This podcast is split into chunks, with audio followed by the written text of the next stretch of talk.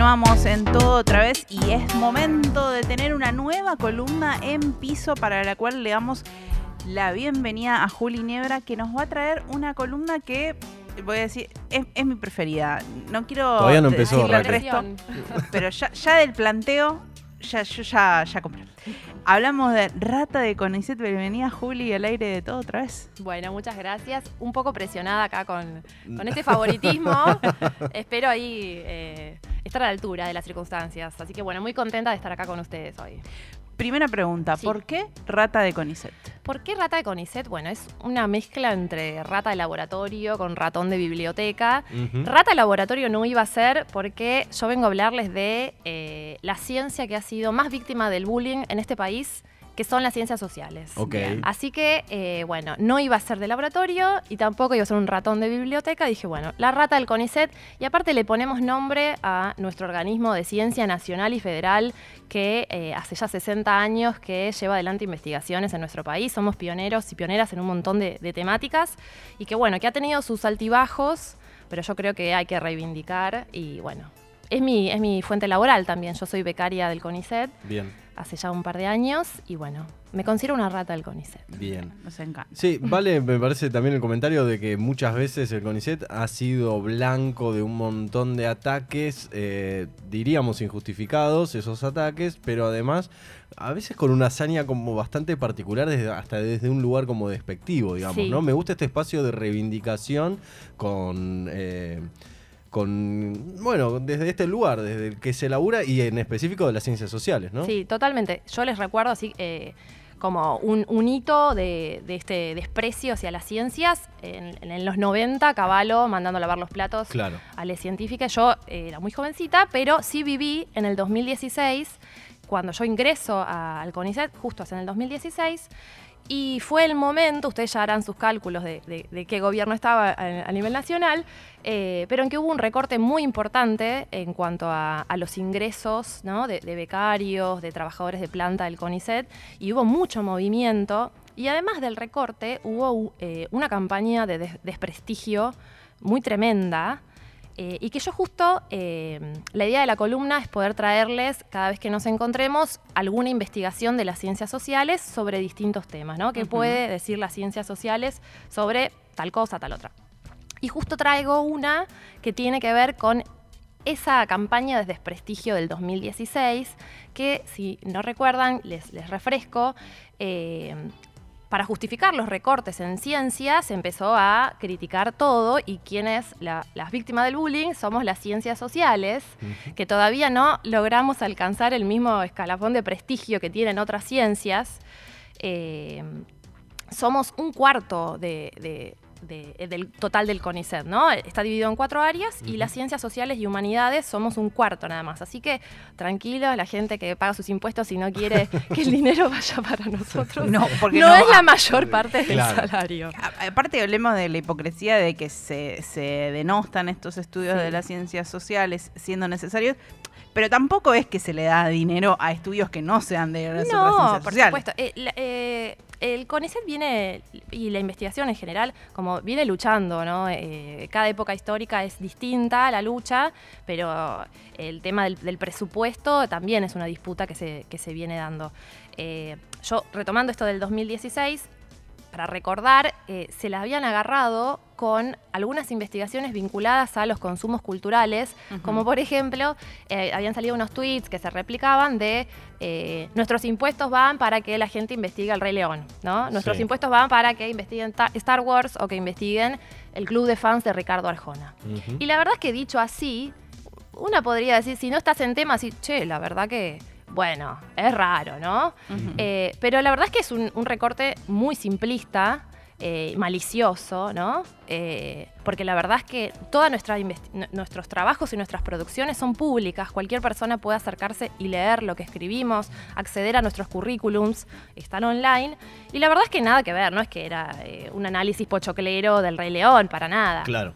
Así que bueno, yo elegí justamente para hoy eh, presentarles la investigación que hace la investigadora Carolina Espataro sobre, eh, dicho en sencillo, el club de fans de Ricardo Arjona que para mí tiene muchos componentes que tiene ahí como un punch, porque bueno, eh, trata sobre la música, es medio eh, objeto de disputa, eh, Ricardo, Arjona. Les iba a preguntar a ustedes si ya me meto, si quieren con esto, que si les gusta Ricardo Arjona, ¿qué opinan? Yo puedo decir que personalmente entiendo que hay material muy viejo en el cual tenía temáticas muy avanzadas y después no sé qué le pasó a Ricardo. Como que no sé, escribía si el norte fuera el sur. O sea, recordemos un poco eso tenía contenido. Después ya se pasó una parte más machirula, más. Sí, yo, para ser sincero, desconozco la carrera de Ricardo. Sí participo del prejuicio, para, digamos, ¿no? De esta cuestión. Em, pero no desconocía ese vuelco en su carrera. Realmente, Raque. Bueno. me sirve ese dato. Hay, que ver si el, el, informe esto estaba estipulado, digamos, había divisiones entre periodos de, de la carrera o no. No, no, en realidad lo que va a abordar Carolina, ella le interesa mucho los consumos culturales y se va a meter un poco en. No, no vamos a definir hoy si está bueno Ricardo Arjona, no está buena la música, sino qué es lo que sucede, qué, es lo que nos sucede a los sujetos con la música que escuchamos, ¿no? Que eso es lo que nos importa a las ciencias sociales. No nos importa el Rey León. Nos importa por qué elegimos consumir el Rey León, por qué eh, el club de fans de Arjona tiene un montón de personas eh, hace un montón de años. Eh, y por qué también hay muchos detractores y detractoras, ¿no? Y la idea es eh, yo creo que uno de los valores centrales de las ciencias sociales es que salen de estas contradicciones. ¿Vieron la, la grieta? Estamos en, todo es una grieta, ¿no? El team verano, el team invierno, bueno, y a partir de ahí todo. Eh, y las ciencias sociales nos invitan a complejizar, ¿no? Es, parece, es un cliché que siempre decimos es más complejo, pero es que en realidad sí. Y, está bueno porque a mí me parece que siempre es interesante las, preguntas que se nos despiertan. Y lo que hace ella fue, estuvo tres años eh, acudiendo a las reuniones del club de fans de Arjona, que había entre 30 y 40 personas, en su mayoría mujeres y de distintas edades, ¿no? Y eh, ella va entrevistando a, estas distintas mujeres y va a traer las entrevistas donde lo que ellas van a decir va a contradecirse un poco con las críticas que se le hacen a Arjona. Entonces ella, por otro lado, en otros trabajos trae las críticas que se le hacen a Arjona, que es que, eh, bueno, por supuesto, hay, dos, corrientes. Una tiene que ver con... Eh, sería como una crítica intelectualoide, ¿no? De qué vacío de contenido, que em, la falta de metáforas, que es chabacano, ¿no? Y ahí eh, hubo unos debates donde salieron muchos músicos. Ella analiza eh, notas periodísticas en las que recoge lo que dicen otros artistas, como por ejemplo mi querido Fito Páez, que eh, salió a matarlo, Arjona, donde pareciera que la gente que consume Arjona es tonta. Básicamente. Básicamente. Y lo que le pasaba a Carolina cuando investigaba es que sus compañeras del mundo académico y del mundo feminista, porque ella es feminista, le decían, ay, qué, qué garrón que estés, que estés investigando eso, te querés matar escuchando las letras de Arjona. Y entonces lo que ella se empezó a dar cuenta es que existía como un prejuicio sobre algunos consumos culturales, que no casualidad son consumos culturales populares y no casualidad son consumos culturales de las mujeres, ¿no? Y de, de determinada franja etaria. Y entonces empieza a ver, bueno, clase social, género, edad, y cómo, bueno, las tontas, a que ella llama, entre comillas e irónicamente, las tontas culturales, eh, pasan a ser como denigradas por el resto de, las personas, por el mundo académico, por las feministas. Y entonces ella, al hacer estas entrevistas, eh, lo que se encuentra es que eh, ponen en valor las letras de una manera no tan lineal, ¿no? Eh, acá aparece un poco el debate que, todos tenemos, supongo, presentes, que es, ¿se acuerdan como con, la cumbia villera, ¿no? De los pibes chorros. Bueno, escuchar la letra de los pibes chorros nos va a hacer salir a robar, va a hacer que los jóvenes salgan a robar por escuchar la letra. Es así de lineal, ¿no? El efecto, tiene ese poder la música. Bueno, ella lo que va a ver es qué efectos tiene. Eh, estas canciones y toma una de las canciones que es como la más emblemática de Ricardo Arjona que se llama Señora de las Cuatro Décadas. No sé si la, recuerdan. sí, claro. Eh, ahí, ahí creo que empieza a sonar. Eh, bueno, tiene una letra muy, muy interesante. Para, yo la, estuve como. La volví a escuchar y vi el video en YouTube. Hmm. Les invito a que lo vean si no lo, no lo recuerdan. Eh, también cuando mi mamá cumplió 40, yo tenía 18 y le canté esa canción. y mi mamá me quería matar. A mi mamá le regalamos ese Bueno, ahí está, ahí está la, grieta de nuestras madres. Eh, bueno, lo que dicen las letras, por un lado, el, como una perspectiva de análisis más feminista de las letras es, bueno, Ricardo te dice de manera muy chabacana, eh, eh, voy a decir lo que dice estas letras, ¿no? Sí. Tenés 40 años, estás gordita, eh, no, esto ni con abdominales se va, pero yo te amo igual, ¿sí? Qué bueno que sos. Yo amo, sí. pero también dice como recupera algo de, la fogosidad y de la sexualidad y del erotismo, ¿no? tiene estos dos componentes. Y cuando ella, Carolina, entrevista a, a las miembros del club de fans, lo que traen ellas es cómo escuchar estas canciones las han puesto a reflexionar sobre sus propias vidas. Ajá. Eh, yo les traigo acá una parte de la entrevista que, le hacen a Mirta, que en ese momento tenía, bueno, una señora de las cuatro décadas. Dice, escuché señora de las cuatro décadas. En ese momento yo estaba pasando una situación de vida bastante delicada. Entonces, eh, mi mamá se quedó ciega por diabetes y la tenía conmigo. Entonces, después de que ella se acostó, me miré en el espejo. A todo esto te cuento que yo tenía 10 kilos de más y no estaba embarazada. Entonces me vi y me pregunté cómo había llegado yo a ese punto, qué era lo que me había pasado, dónde había estado yo. Entonces empecé a hacer dieta, fui al médico a hacer gimnasia, me puse en órbita y empecé a estudiar italiano. Empecé a hacer cosas para mí. Mis hijos eran un poco más grandes y pensé, a este tipo hay que escucharlo. Bueno, y acá nos encontramos con una variedad de cosas, ¿no? Tremendas. Eh, sí, ¿no, Mirta? Eh, que que, como decimos, ¿no? Las ciencias sociales nos permiten ver la complejidad. Vamos a decir que esta canción que, te genera ir a hacer dieta es eh, promueve. Es terrible, ¿no? Es espantosa y más en estos tiempos es eh, inescuchable poder decir eso. Pero por otro lado, estas mujeres no lo toman únicamente literal, sino más, ellas, la reflexión es más, ¿qué, qué estoy haciendo yo conmigo? ¿No? ¿Dónde estoy yo? ¿Dónde están mis intereses, mis gustos? Y se empieza empiezan a dedicarle tiempo a sí mismas, ¿no? Entonces, de alguna manera, este tipo que le canta a, un grupo de mujeres que no le canta a nadie, ¿eh? porque a la señora de las cuatro décadas no les canta a nadie, ¿eh? les canta a, la juventud, se empiezan a sentir interpeladas y a, ¿no? a, intentar salir de esos lugares más tradicionales. Eh, pienso también un poco con, con todo este esta historia de fondo de Mirta, ¿Cuántas veces valoramos discursos, digamos, eh, gustos culturales de una persona sin saber lo que hay atrás? Y, siento que también eh, es importante este informe porque nos viene a decir, bueno, antes de poner una valoración sobre el consumo cultural de una persona, pensemos que hay una historia de vida detrás que lo respalda y que si criticamos ese discurso estamos un poco criticando esa esa historia de vida de la persona. Es que totalmente, eh, y eso es lo que nos trae esta investigación, ¿no? Como poder trascender estas cosas que son, ella dice algo como de, lo automático, el encasillamiento automático, esto es superior, esto es inferior, esto es intelectual, esto es chabacano, como decían antes de, la RAE, esto es vulgar, esto no es vulgar.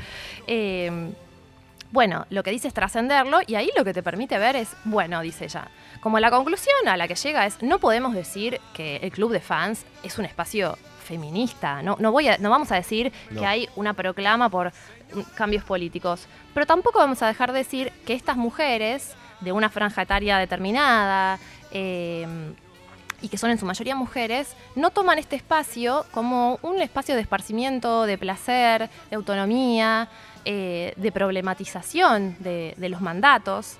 Eh, y, esto lo, lo contrapone con, si yo les digo, ¿Qué tiene que estar haciendo en sus mentes una mujer de 45 años alrededor? ¿Qué se nos viene? ¿Qué está haciendo?